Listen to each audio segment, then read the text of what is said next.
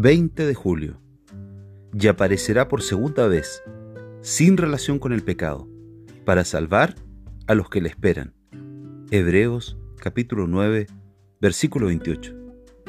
Esta es nuestra esperanza. Aquel a quien ya hemos mirado en su venida para cargar una vez con el pecado de muchos, se manifestará otra vez a los hijos de los hombres. Esta es una feliz perspectiva en sí misma. Pero esa segunda venida tiene ciertas señales peculiares que la glorifican en grado sumo. Nuestro Señor habrá terminado el asunto del pecado, lo ha quitado de tal manera de su pueblo y ha soportado tan eficazmente su castigo que no tendrá nada que ver con el pecado en su segunda venida.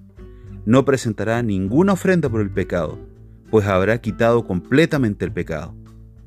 Nuestro Señor completará entonces la salvación de su pueblo.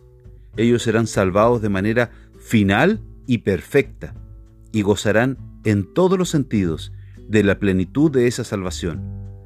Él no viene para soportar el resultado de nuestras transgresiones, sino para traer el resultado de su obediencia.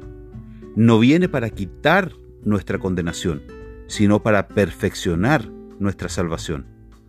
Nuestro Señor se aparece así únicamente a aquellos que lo esperan.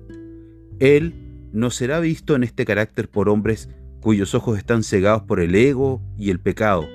Para ellos, Él será un terrible juez y nada más. Primero, hemos de mirarlo a Él y después mirar en espera de Él.